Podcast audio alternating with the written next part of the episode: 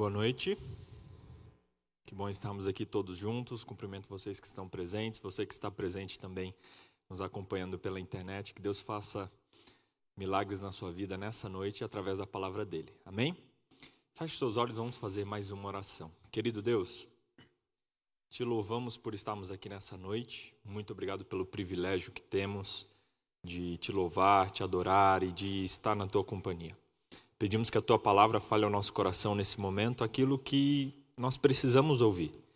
E que o Espírito Santo, nesse momento, esteja entrando em nossos corações e abrindo nosso coração para a tua palavra, em nome de Jesus. Amém. Amém. Essa semana eu estava em uma reflexão e parei para pensar em uma pergunta sobre liderança. Será que todos são líderes? Pensa aí na sua mente. Você que está em casa, pensa também. Será que Liderança é algo que a pessoa nasce ou algo que ela adquire? Será que todo mundo é líder em algum contexto ou será que alguns nasceram para ser líderes, outros nasceram para ser liderados? O que, que você pensa aí? O que, que passa na sua mente nessa, nesse momento? Eu não quero fazer aqui um treinamento de liderança, mas eu quero fazer uma reflexão com você de que todos nós somos, em alguma esfera, chamados a liderar algo ou alguém. Na sua casa, você, se você é pai ou mãe, você lidera seus filhos. Se você trabalha em algum lugar, você acaba liderando alguém. E liderar mais do que mandar é exercer influência. E lendo uma história da Bíblia, me chamou muita atenção o poder, não só de uma liderança, mas o poder de uma equipe. O poder de poder que nós possuímos quando nos juntamos para fazer algo. Eu te convido a abrir a sua Bíblia em Gênesis no capítulo 11. Livro de Gênesis no capítulo 11, que tem uma história que a gente conhece desde criancinha, mas que talvez a gente nunca parou para pensar nela dessa maneira que eu quero te convidar a refletir nela nessa noite. Gênesis capítulo 11. Aqui a gente fala sobre a Torre de Babel. Né? Gênesis a gente vê a história de Adão e Eva, depois veio a queda, depois a gente vê no capítulo 8 a história de Noé, e aí depois da história de Noé, a gente chega no capítulo 11 na história da Torre de Babel. Uma história que é um mau exemplo que a gente tem na Bíblia. Só que traz algumas lições positivas para a gente. Gênesis capítulo 11, a partir do versículo 1 diz assim: Ora, em toda a terra havia apenas uma linguagem e uma só maneira de falar. Sucedeu que, partindo eles do Oriente, deram com uma planície na terra de Sinar e habitaram ali. E disseram uns aos outros: Vinde, façamos tijolos e queimemo-los bem. Os tijolos servirão-lhes de pedra e betume de argamassa. Disseram também: Vinde, edifiquemos para nós uma cidade, uma torre cujo topo chega até os céus e tornemos célebre o nosso nome, para que não sejamos espalhados por toda a terra. Verso 5. E então desceu o Senhor para ver a cidade e a torre que os filhos dos homens edificavam. E o Senhor disse: Eis que o povo é um, e todos eles têm a mesma linguagem. Isto é apenas o começo. Agora não haverá restrição para tudo o que intentam fazer. Vinde, desçamos e confundamos ali a sua linguagem, para que um não entenda a linguagem do outro. Destarte, o Senhor os dispersou dali para a superfície da terra, e cessaram de edificar a cidade. Chamou-se-lhe por isso o nome de Babel, porque ali confirmou, confundiu o Senhor a linguagem de toda a terra, e ali o Senhor os dispersou por toda a superfície da terra. Essa história é bem conhecida, a história da Torre de Babel. E ela traz um exemplo negativo de um grupo de pessoas que se uniu para se rebelar contra Deus, se uniu para querer até se colocar no lugar de Deus. E aqui traz algumas lições para a nossa vida, na questão de liderança, na questão de vida, na questão de igreja, na questão de família, que me chamou muita atenção durante essa semana. Primeiro ponto, no capítulo 11, no verso 1, você pode ver aí, que diz que em toda a terra havia apenas uma, o quê? Uma linguagem, uma língua. E havia apenas uma só maneira de falar. Aqui o, o verso vem mostrando que nessa, nessa época havia apenas um idioma, uma única linguagem. Ou seja, a comunicação deles era muito boa, eles podiam se comunicar com qualquer pessoa, e aqui fala um pouquinho sobre como, como eles viviam naquela época. E aí no verso 2 diz que, tendo isso, eles partiram para uma planície. E no verso 3 disseram: Vinde, fazemos, façamos tijolos, queimemos bem, e os tijolos servirão de pedra, o betume de argamassa, e vem descrevendo o que eles fizeram. Primeiro detalhe que eu, que eu chamo a atenção é o uso excessivo de plural nessa história. Se você procurar os plurais que tem aqui, você vai ver em vários momentos. Partindo eles, habitaram, vinde, façamos tijolos, queimemos-los bem, e aí depois vinde, edifiquemos uma cidade, e aí vem falando do plural, para que não sejamos dispersos. Algo muito claro nesse verso é que esse povo que se, se propôs a construir a Torre de Babel, eles eram muito unidos. Eles eram muito unidos. Se uniram para fazer algo negativo, mas se uniram. Sabe, irmãos, Será que a gente tem entendido o poder da união, o poder, sabe, da gente estar junto, o poder da gente estar unido com as pessoas? Aqui diz que eles unidos, eles criaram tecnologia no verso 3, porque eles queimaram os tijolos bem, usaram tijolos como pedra, usaram betume como argamassa. É, é, se você, dependendo da versão que você olha, vem falando que eles usavam outras coisas ao invés do, do que era usado naquela época, ou seja, juntos eles inovaram, eles criaram, eles fizeram novas coisas e eles edificaram uma cidade. E aqui no verso 6 diz que eles construíram, se propuseram a construir essa torre, e a união deles foi tão forte a ponto de Deus chegar lá e dizer o seguinte no verso 6: Eis que o povo é o quê? Um, e todos têm a mesma linguagem.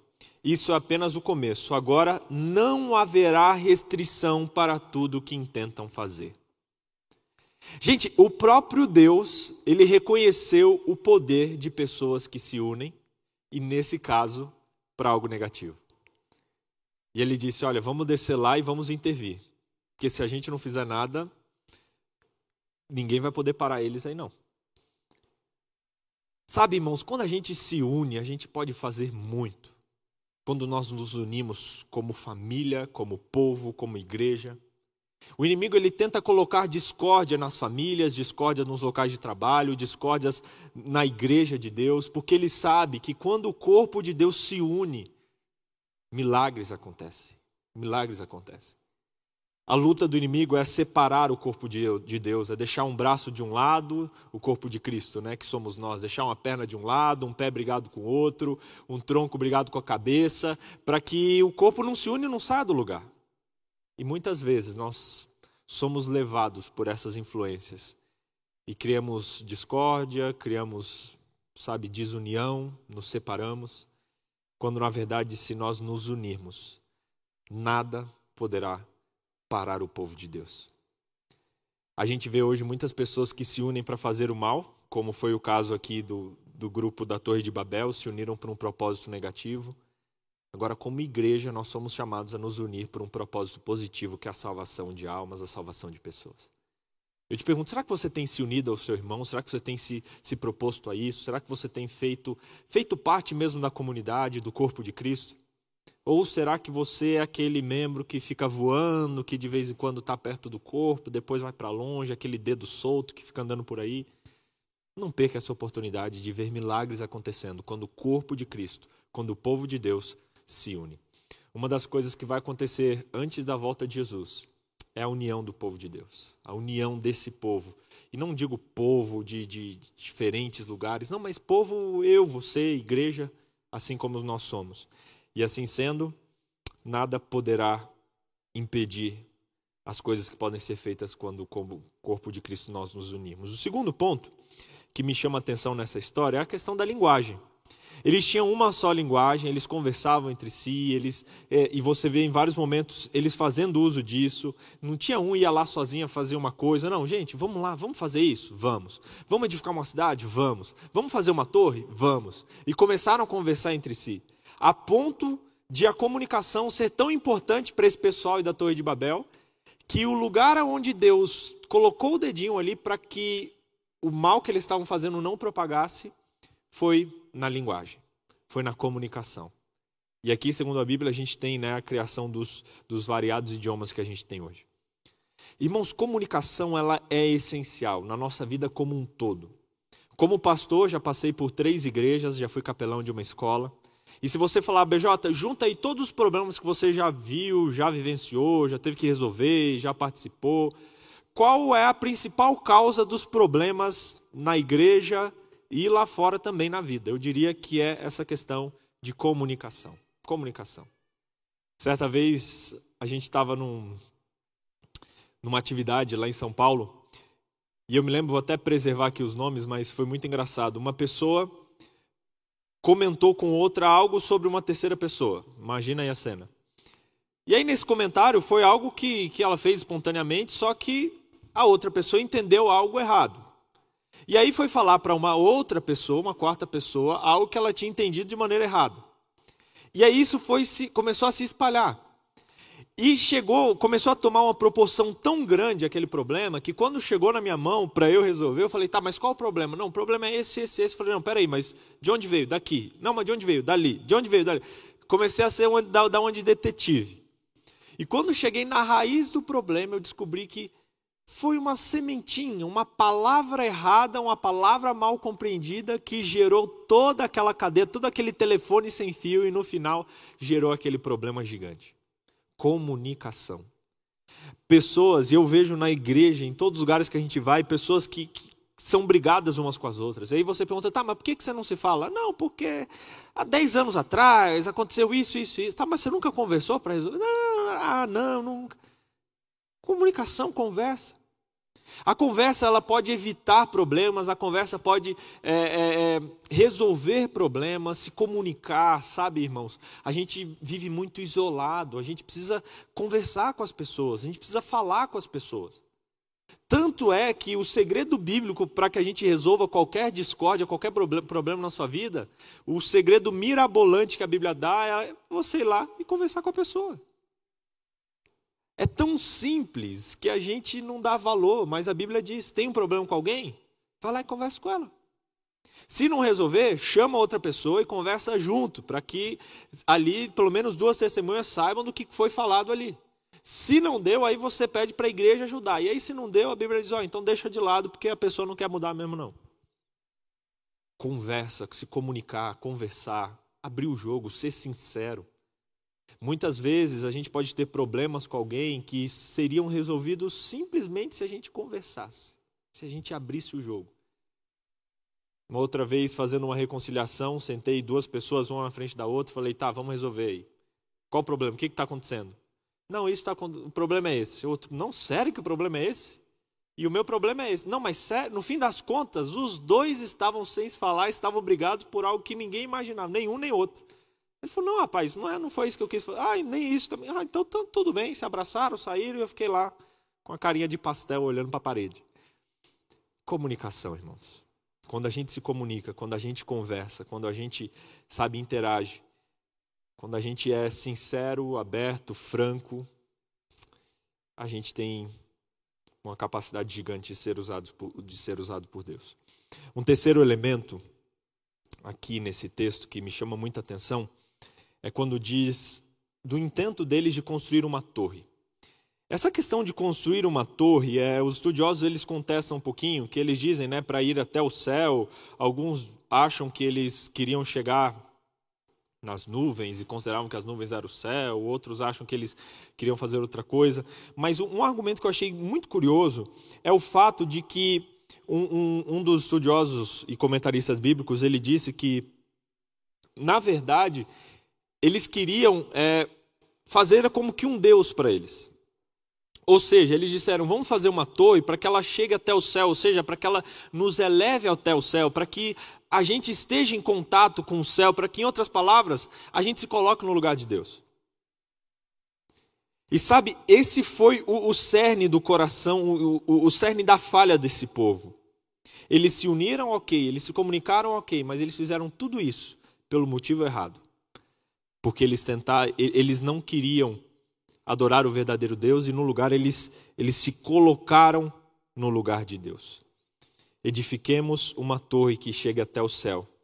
E aí e aqui a gente vê o interesse deles, para que tornemos célebre o nosso nome, para que tornemos célebre o nosso nome.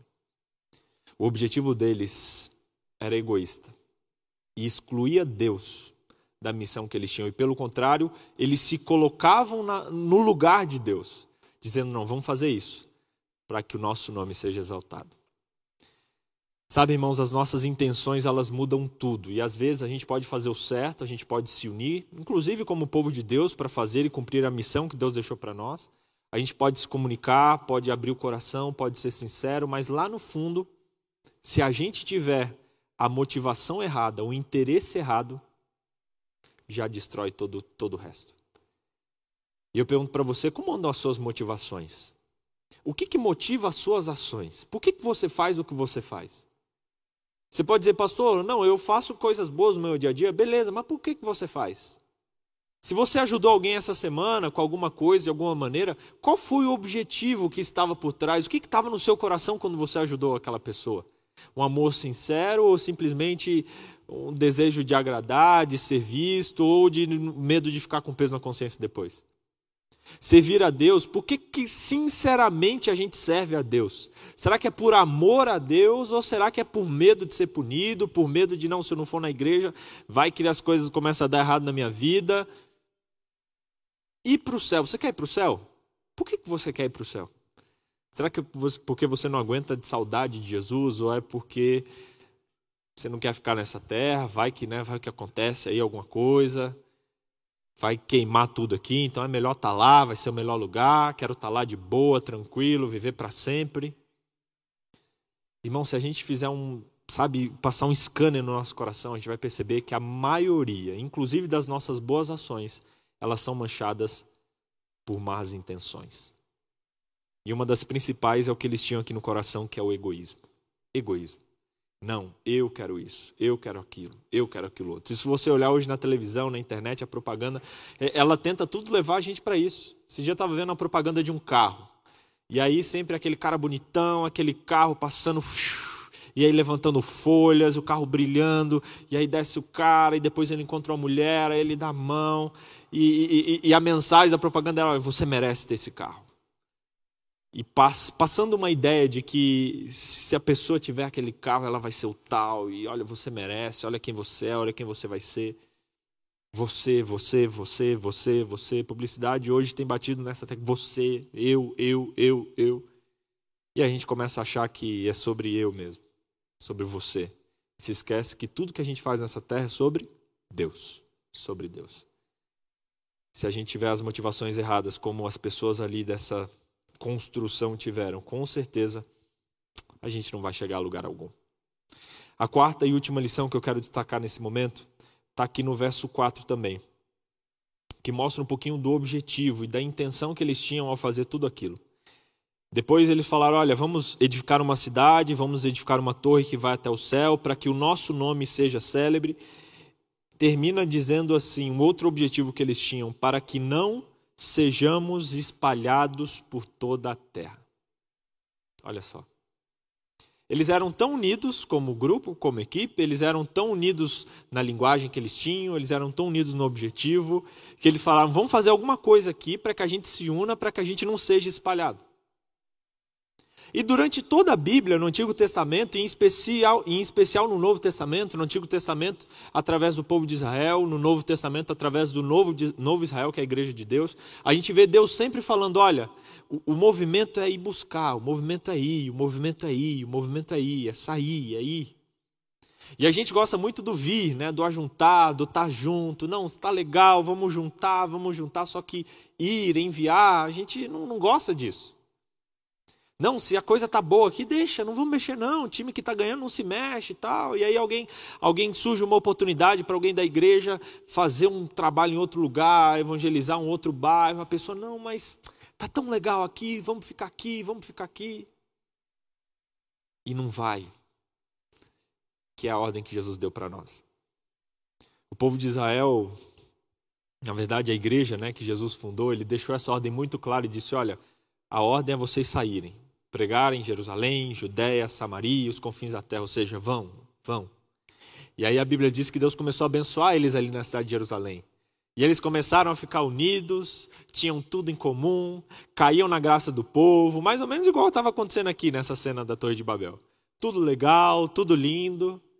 E a Bíblia diz que nada deles saírem. Não, estamos aqui, em Jerusalém, Jerusalém, e, não, e a Judéia, e a Samaria, e os confins. Ah, não, aqui, aqui, não vamos ser espalhados pela terra.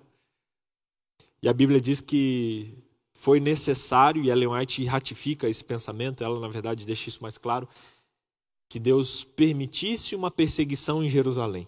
E se você olhar o texto bíblico ali, é dito que quando eles foram perseguidos, eles fugiram para Judéia, Samaria e até os confins da terra. Talvez se não tivesse tido uma perseguição lá em Jerusalém, talvez eles tivessem construído uma torre de Babel ali também. Talvez eles tivessem morrido em si mesmo. E o mesmo fica para nós hoje. Será que a gente está preso na nossa zona de conforto? Será que a gente está, sabe, teria coragem de sair, de ir? Se Deus colocasse hoje claramente no seu coração um desejo, uma missão para você fazer algo, para você abrir mão de algo, sair da sua zona de conforto, você faria isso? Você diria: não, Deus, não é melhor a gente ficar aqui, é melhor eu ficar aqui para não ser espalhado pela terra. Quantas vezes a gente não limita o agir de Deus pela falta de coragem, de desejo de se espalhar, de sair, de ir? E, inclusive, estudando um pouco sobre liderança, estava lendo que um princípio muito válido para a igreja e para a vida é que, como igreja, a gente sempre tem que mandar os melhores. Sempre tem que mandar os melhores. Eu fiquei até pensando nisso, né? Quando a gente tem alguém bom na nossa equipe de trabalho, na nossa igreja, na nossa família, os nossos filhos, poxa, a gente quer que fique aqui. Eu amo tanto, é uma pessoa tão boa, é isso, é aquilo. Só que o princípio diz que se é bom, manda para abençoar outras pessoas. Papai do céu vai se responsabilizar por gerar e por formar outras pessoas boas aí onde você está. Sabe, irmãos, eu Queria deixar essas quatro lições para vocês nessa noite. A lição de que nos nossos relacionamentos, para que a gente seja mais unido, para que, como família, você se una com a sua família, promova momentos para vocês estarem juntos, estarem unidos, estarem em família, como igreja, sabe, se envolva em algum ministério, se envolva nas classes de escola sabatina, se envolva em qualquer coisa na igreja que, que te faça pertencer a um grupo. Às vezes é difícil, às vezes a gente é tímido, é quieto, mas se envolva. A gente precisa estar no meio de pessoas, a gente precisa, sabe, de plural e não só singular. Segundo ponto, encorajo você a se comunicar mais, a falar mais, a sabe, ir resolver as situações, se acontecer algum mal entendido com alguém, vai conversa, segue o princípio bíblico, conversa, abre o coração, tenha sinceridade, faça com que a sua casa seja um ambiente seguro, onde as pessoas podem falar o que estão sentindo, o que está no coração, para que, sabe, não fique guardado as coisas e, e só gerando problemas gigantes causados por sementinhas de discórdia. Se comunique, fale, resolva, converse.